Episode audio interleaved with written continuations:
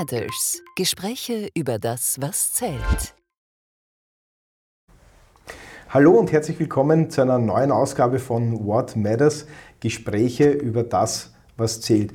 Ich freue mich, dass ich heute im Headquarter von Willhaben zu Gast bin bei der Geschäftsführerin von Willhaben, bei der Silvia Dell'Antonio. Sie hat vor mehr als elf Jahren Willhaben als einen relativ kleinen Marktplatz übernommen und diesen gemeinsam natürlich mit ihrem Team in den letzten elf Jahren zu einem der größten Einzelmedienangebote in Österreich entwickelt. Sprich, jede zweite Österreicherin, jeder zweite Österreicher ist auf Willhaben pro Monat. Ich hoffe, das habe ich jetzt richtig gesagt, Silvia. Ganz exakt. Ja. Äh, ich freue mich wirklich, dass wir uns äh, wieder sehen und äh, dass du ja gesagt hast, dass wir gemeinsam einen Podcast aufnehmen.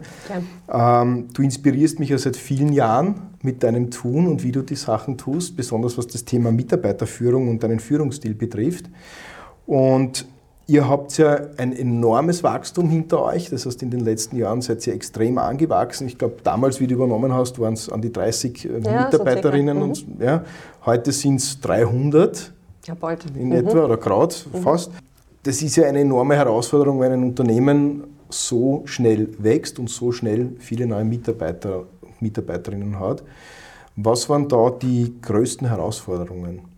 Also der wesentliche Punkt, der bei uns war, dass wir zu dem Zeitpunkt, dass wir, also ich zu Wilhelm gekommen bin und in den Anfangsjahren war Wilhelm wie ein Start-up. Mhm. Und äh, hat eine Start-up-Kultur geprägt oder ist dort entstanden.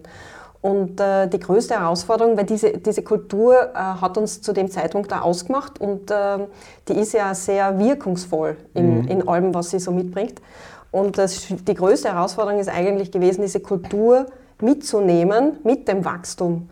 Weil das natürlich äh, hat Komponenten in sich getragen, diese Kultur, die geprägt war von, ähm, man kennt sich, es ist alles überschaubar, ja. jeder weiß Bescheid. Äh, und das mitzunehmen und weiterzuentwickeln war, äh, war, war relevant. Äh, gleichzeitig aber auch zu bestimmten Zeitpunkten macht man wieder so einen Sprung, einen relativ großen, wo man die ganze Organisation nachziehen muss. Mhm. wo alles, was man vorher aufgesetzt hat oder was gut funktioniert hat, nicht mehr funktioniert. Ähm, und das dauert eine Zeit lang, bis das dann sozusagen wieder, wieder rund läuft.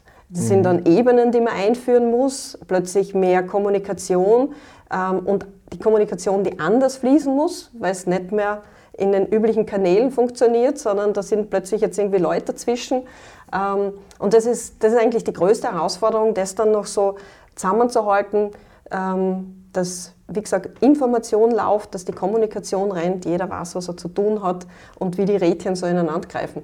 Mhm diese, diesen Change quasi vom Startup zu einem mittelständischen, größeren mhm. mittelständischen Unternehmen, das kann ich mir sicher vorstellen als Herausforderung. Es gibt es ja umgekehrt auch bei großen Konzernen, die ja dann dringend nach einer Startup-Mentalität suchen und die das aber halt, die halt oft daran scheitern oder sie kaufen Startups und fügen die in ihr Unternehmensgefüge ein und das funktioniert dann nicht. Wie bleibt man denn dann auch so agil, wie Sie heute noch seid? Muss man dann versuchen, eben bestimmte Dinge, die früher von selbst gegangen sind oder automatisch funktioniert haben, dass man die ähm, dann eben über Instrumente sozusagen institutionalisiert. Das klingt jetzt ein bisschen äh, wieder sehr corporate und so. Ähm, aber ähm, kleine Dinge wie zum Beispiel sowas wie Will Job sehen äh, zu machen, also äh, wir haben uns, äh, wir haben früher immer gemeint, es macht uns stark, dass jeder Bescheid weiß, ähm, was am anderen Ende des äh, Unternehmens passiert. Und das versuchen wir dann halt eben mit Instrumenten halt am Leben zu erhalten, nämlich dass man bewusst sagt, okay, jemand geht in ein anderes Team und schaut sich das einmal eine Zeit lang an, mhm. um zu verstehen, wie das dort, wie das dort funktioniert. Ähm, aber gleichzeitig auch dieses, weil du gesagt hast, Start-up und wir sind ja kein Start-up mehr. Also ja. das ist ja, ähm, aber wir versuchen diese Hands-on-Mentalität, also sich ähm, ja, ähm, hands-on im Sinne von, äh, jeder packt an, ähm, zieht sich nicht zurück auf seine Rollenbeschreibung sozusagen und macht nur das von da bis daher, sondern fühlt sich auch verantwortlich, dass die Dinge in Summe dann äh, funktionieren. Aber das ist jetzt nur so ein Das sind jetzt ein paar Blitzlichter, die mir ja, dazu also, einfallen. Ja, weil ja, das wird man immer wieder dann oft, wenn man wächst, träge und Entscheidungen dauern länger und das ist ja dann oft das, was ja viele frustriert mhm. oder auch viele, die in Konzernen arbeiten oder auch Manager sind von Konzernen, dass sie sagen, okay, also es dauert einfach alles viel zu lange und in der Zeit, in der wir leben, wo alles so schnell wird und wo auch Entscheidungen schnell getroffen werden müssen, ist es halt die Challenge, wie kann man hier auch wirklich schnell in der Entscheidungsfindung bleiben und auch schnell in operative Tätigkeiten reingehen. Ja, das ist, das ist höchst, höchst relevant, vor allem in eben so einem kompetitiven Umfeld, in dem wir uns befinden und auch, ich sage jetzt mal, die Digitalbranche, die sich ja so schnell verändert. Ja. Ähm, das, ähm, ja, im Grunde genommen muss man Entscheidungen ähm, abkürzen, im Sinne von, sie dort ähm, die Entscheidungen fallen dort, wo die relevanten Leute sitzen und die Kompetenz äh, zu Hause ist. Also eben nicht darauf zu warten, bis die Silvia irgendwas entscheidet, sondern ähm, die Entscheidungen einfach dort vor Ort zu treffen, weil ich kann zu einer Entscheidung ähm, manchmal nicht wirklich was Relevantes beitragen, außer dass ich halt gesamtverantwortlich fürs Unternehmen bin. Aber deswegen ist es auch wichtig, eben, ähm, ähm dass wir Teams autonom arbeiten lassen, dass jeder mit Eigenverantwortung am, am, Werken ist und das versuchen wir auch zu fördern. Weil die Entscheidungen dort fallen sollen, wo die Kompetenz liegt und nicht ähm, irgendwo in einer Hierarchie oder in einer Ebene, ja. wo man dann ewig drauf wartet. Und die Entscheidung nicht einmal gut gefällt werden kann, ja, weil, man den Überblick nicht hat. Ja, weil man die, die Expertise gar nicht hat. Ja. Man mhm. kann dann, äh, und das, das leben wir halt ähm, die, als, als, Führungskräfte, wir versuchen, ähm, richtige Fragen zu stellen, um die Entscheidung dann irgendwie teilweise halt auch so ein bisschen zu verproben, im Sinne von, hast du an das gedacht und hast äh, ähm, mhm. das schon überlegt oder so und äh, so ein paar Check-Fragen oder sich anzubieten für eher Coaching, als die Entscheidung dann selber zu treffen. Mhm. Du sprichst das eh schon an, Hierarchie, äh, autonomes Arbeiten, ähm, Eigenverantwortung, eigenverantwortliche Mitarbeiterinnen und Mitarbeiter. Ähm, was sind deine Tipps für Unternehmerinnen und Unternehmer und für Geschäftsführer, ähm, hier das gut zu schaffen. Ich glaube, du bist ein Paradebeispiel, wie man das schaffen kann. Das äh, erlebe ich immer wieder. Ähm, und ich glaube, das ist eine große Herausforderung für viele. Ist es definitiv und wir haben es wir sehen es ja auch bei uns in, im Unternehmen immer wieder, der eine tut sich leichter damit als der andere. Also es ist manchmal schon eine Persönlichkeitsfrage oder wie man, so, wie man so gestrickt ist. Vor allem dann, wenn man sehr lang selbst direkt sozusagen im Geschehen war, die Dinge loszulassen, mhm. ist, irrsinnig, äh, ist eine irrsinnige Herausforderung für, für einige. Ähm, aber dann helfen wir uns auch gegenseitig drüber, also über, den, sozusagen über die Phase, wo das, ähm, wo das dann stattfindet. Und ähm, ich kann nur sagen, es, sich manchmal einfach darauf einzulassen, man merkt danach die Erleichterung. Es ist ganz, es ist irgendwie total schräg, aber es ist auch erleichternd zu merken, dass nicht mehr alles man selbst ziehen muss, ja. sondern dass da ganz viele äh, mit, mitziehen und mittragen. Und ähm, wenn, man das einmal, wenn, sie, wenn man das einmal gespürt, dann fühlt sich das auch ganz anders an, weil Wilhelm ist eben so gut wie diese bald 300 Leute, die da sind und nicht äh, so gut wie das Management-Team. Ja. Und das fühlt sich dann fühlt sich wirklich gut an, wenn man das, wenn man es einmal ausprobiert. Und das ist manchmal am Anfang wirklich ein bisschen schmerzhaft, weil man eben, man muss Dinge gehen lassen, man muss auch zulassen, eben manchmal nicht mehr über alles 100% Bescheid zu wissen. Mhm. Ähm, und ähm, ja, das, das auch nicht selbst die Entscheidungen zu treffen, ähm, das manchmal ein bisschen einhergeht auch mit, äh, mit äh, wie soll ich es beschreiben, mit, ähm, es wirkt wie eine schwache Führungskraft. Ja. Also ich bin jetzt nicht der oder diejenige, die da jetzt sagt, wo es lang geht und ja. Äh, dahin, dahin ziehen wir, sondern, sondern man überlässt das äh, ja, in den richtigen Situationen einer anderen, das zu bewerten und das das halten manche ein bisschen schwer aus. Aber wenn man es mal tut, fühlt sich es großartig an. Jetzt gibt es äh, das Thema Hierarchie. Mhm. Ähm, wie lebst du das? Das ist eine gute Frage. Ich meine, was, was versteht man unter Hierarchie? Also wir haben natürlich eine Struktur, weil nicht, äh, ähm, weil nicht ja, übers Reporting oder dass man halt gewisse äh, Führungsspannen nur Sinn macht, weil man sich eben um die Leute kümmern möchte. Mhm. Und ähm, und so entsteht halt dann eine gewisse Struktur, die wir aber nicht als Hierarchie empfinden, sondern ähm, ja, vor allem dann auch, wenn Entscheidungen in, ähm, in den Teams fallen, ist Hierarchie oder beziehungsweise die Führungskraft geht eigentlich eher in eine coachende, äh, unterstützende mhm. Rolle rein, als zu sagen, okay, ich bin jetzt äh, der oder diejenige, die sagt, ähm, das ist jetzt zu tun. Ja. Und ähm, insofern versuchen wir ähm, vorzugeben oder gemeinsam auch zu, also das ist ja kommt auch nicht immer als nur äh, sozusagen als Management-Team, es kommt, äh, es kommt aus der Organisation, aber wir versuchen dann im Management-Team relativ klar zu formulieren, was die Ziele sind der Organisation, um den Teams dann den Freiraum zu geben, den Weg dorthin zu suchen. Mhm. Und, äh, und das ist ein spannendes Verhältnis zwischen einem Rahmen bilden, weil ähm, ohne diesen Rahmen der Ziele würde jeder irgendwas tun, genau. das wäre ja Chaos, Aber also um das geht es ja nicht. Aber den Weg äh, eben selbst äh, zu suchen und immer wieder zu probieren, was da das, das Beste wäre, wie man dorthin kommt. Teilweise dann auch zu sagen, okay, so weit schaffen wir es jetzt tatsächlich, ähm, mhm. das in den, in den Teams zu machen. Und weil du gesagt hast, eben Hierarchie, ähm, ja, ich, ich wüsste jetzt gar nicht, was es ist, außer dass ich halt eine bestimmte Rolle habe mit mehr Verantwortung in der Organisation. Und die dann auch anderen gegenüber vertreten muss, ähm, ja. was, was wir da halt so treiben. Aber jeder tut da sein Bestes an der Stelle, wo er halt gerade eingesetzt ist. Also insofern. Ja. Was mir total gefällt, ist, dass du sagst, eben, ähm, man muss mehr Coach sein ja. für die Mitarbeiterin und für den Mitarbeiter. Das finde ich total schön. Ja, dorthin entwickelt sich tatsächlich. Also wenn Leute eben selbstständig arbeiten, dann brauchen sie niemanden mehr, der ihnen sagt, so geht es, sondern eher dann aus der Erfahrung heraus oder eben aus einer anderen Sicht auf die Dinge, die man ja hat, wenn man in einer anderen Position ist, die ihm zur Verfügung zu stellen und äh, mit über das Coaching dann halt in der Sache, aber auch wenn es darum geht, Leute zu entwickeln, ähm, dann der richtige Ansprechpartner zu sein. Ist da einer der Hauptpunkte aus deiner Sicht das Thema Wertschätzung? Definitiv. Äh, weil, wenn immer gefragt wird, was macht denn die Kultur von Wilhelm aus, dann kommt halt immer auch dieses Wertschätzende. Ähm, das, äh, wo ich dann immer sage, ja, das sagt man so schnell daher, aber was ist denn wertschätzend? Alle sagen, die eine gute Kultur haben, ja, wir gehen wertschätzend miteinander um. Mhm. Aber was ist Sehr es denn? breiter Begriff. Was, ja. was, ist es denn dann?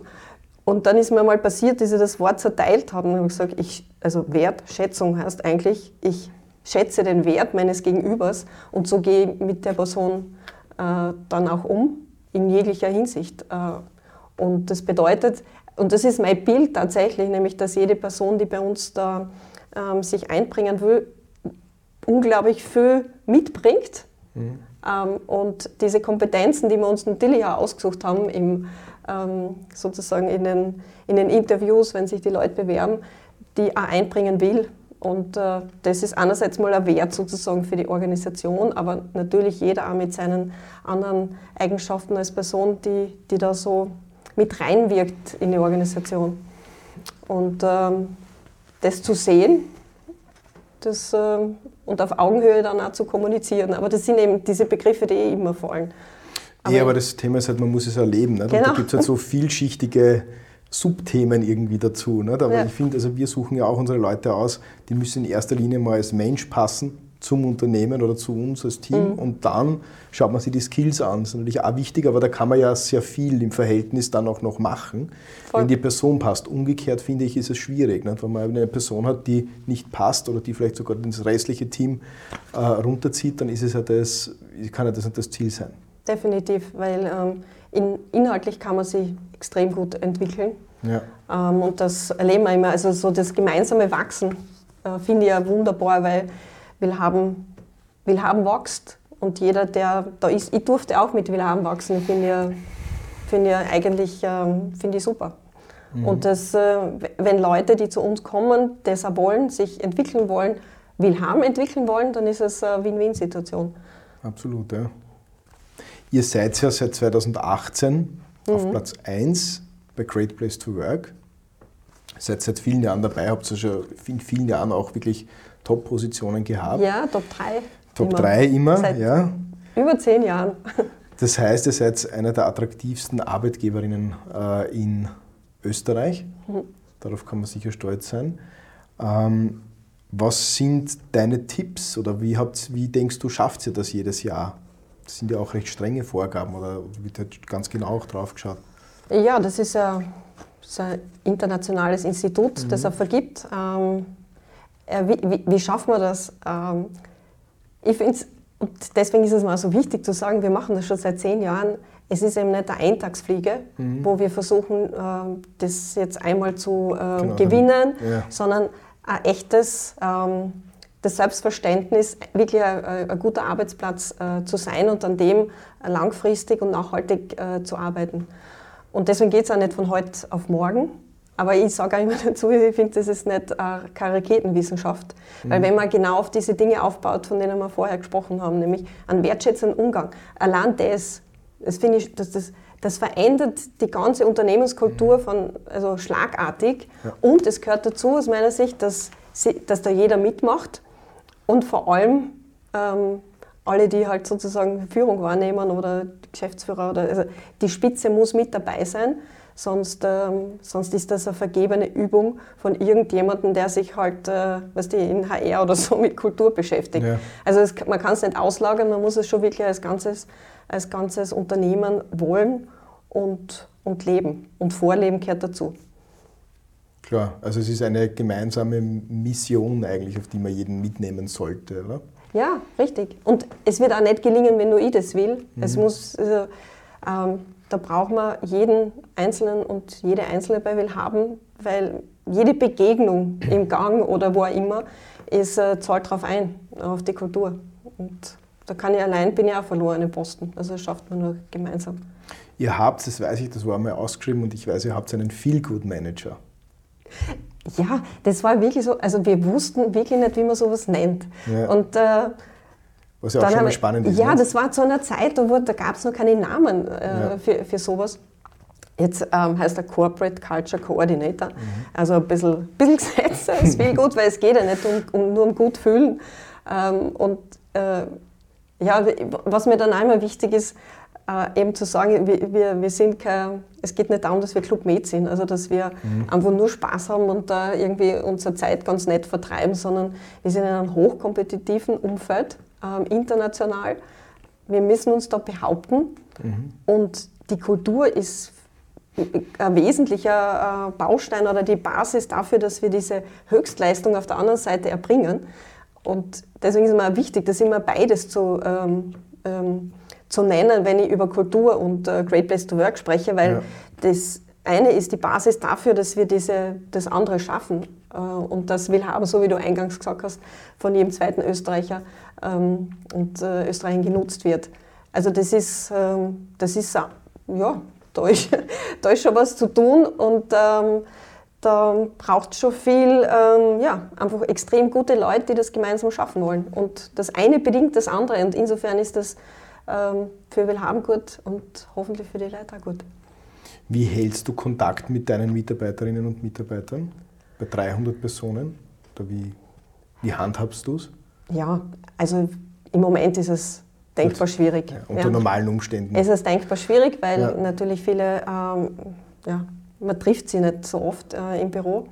Aber ich habe ein, äh, hab ein äh, digitales Format jetzt, mhm. Äh, das heißt Tell Antonio. Mhm. Ähm, wo sich jeder. Antonio, ja. Das hat ja genau. Das ja. ja super. Ähm, grundsätzlich offen für jeden. Ähm, wo man mich einfach anslacken oder anschreiben kann und wo man dann äh, relativ schnell einfach in einen Call gehen und man alles bei mir deponieren kann, was man deponieren kann. Mhm. Ähm, insofern Kontakt. Ich mache relativ viel mit den Leuten, wenn sie ähm, im Onboarding-Prozess, mhm. um da auch diese, diese Barriere relativ schnell einmal abzubauen, mhm. dass man merkt, okay, mit der Silvia kann man wirklich, ja, auf die kann man zugehen und da kann ja. man kann man was ablassen. Und ähm, ansonsten findet, mich eben, findet man mich genauso eben in der Küche und ich esse dort mein Mittagessen wie alle anderen. Wir haben da so einen großen Tisch, du kennst das, mhm. wie das ausschaut. Ja, und insofern, das, das ist mein, mein Kontakt halten. Und wir haben jetzt in, in letzter Zeit, und das finde ich total cool, auch was eingeführt, wo wir als Management sozusagen äh, zu, den, zu den Teams gehen, jede Woche einmal, und da bin ich jetzt auch dabei. Mhm. Und insofern komme ich jetzt, seit wir das eingeführt haben, und das läuft jetzt schon eher bald zwei Jahre, wieder näher an die Teams ran. Das äh, sonst ja immer, ist das so so äh, kaskadenartig irgendwie ähm, abläuft und äh, eigentlich spricht man dann nicht direkt mit den Leuten, weil ja. das sind nur irgendwelche dazwischen. Das äh, sozusagen ist damit aufgehoben. Aber ja, es ist, ich kann nicht, äh, ich schaffe es nicht immer mit jedem. Ja, das ist ja verständlich. Das ist verständlich, aber. Ja. Wie teilst du deine Arbeit ein? Also wenn man das jetzt sozusagen prozentuell sagen müsste, wie viele Themen machst du, wie viel Prozent machst du operativ, wie viel Prozent machst du äh, Personalthemen, äh, wie viel Prozent äh, arbeitest du an neuen Projekten oder wie auch immer? Organisation nimmt relativ viel Zeit in Anspruch, also mehr als man meinen möchte. Sollte also sie eigentlich auch, nicht? Genau, also ähm, da gibt es zwar Leute, die sich kümmern, aber es sind immer wieder Schleifen, wo ich, wo ich dabei bin, weil es den Leuten auch bewusst ist, dass, dass das dann von mir mitgetragen äh, sein will mhm. oder soll. Ähm, ich müsste das wirklich mal ausrechnen. Ich kann das jetzt ehrlich gesagt gar nicht sagen. Aber es ist ähm, im Grunde genommen das Operative verschwindend äh, wenig, mhm. äh, weil es einfach so gut in den Teams läuft. Ja.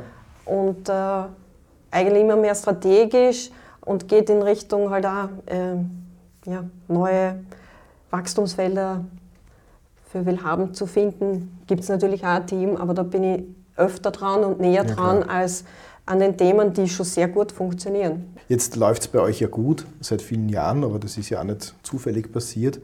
Trotzdem gibt es sicher die ein oder andere Drucksituation oder wo du natürlich auch gegenüber den Eigentümern äh, Drucksituationen hast.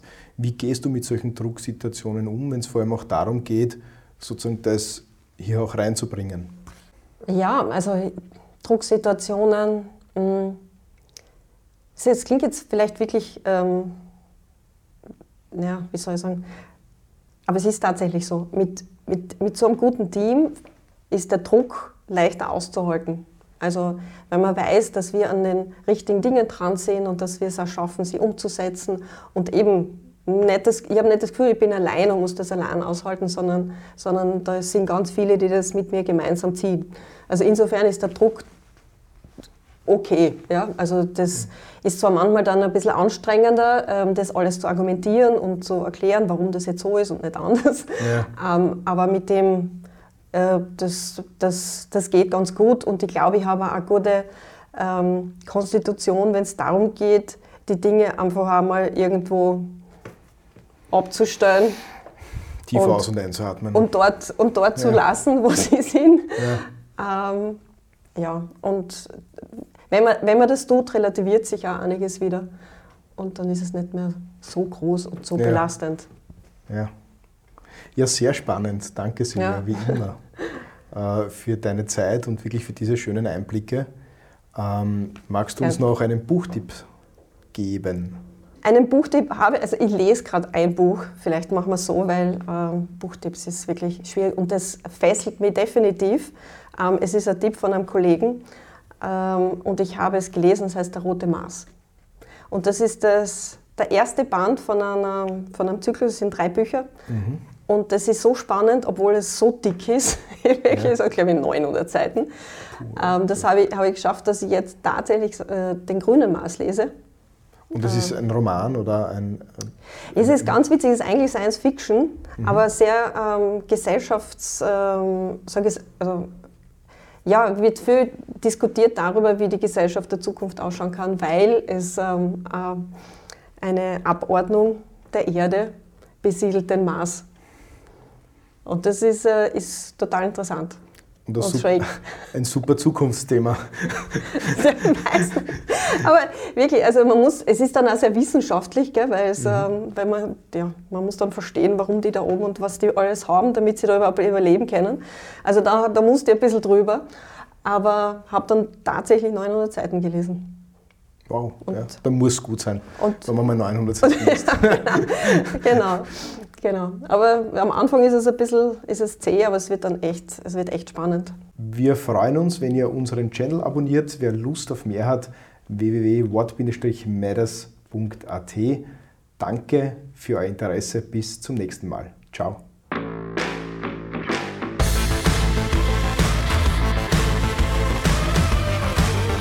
What Matters?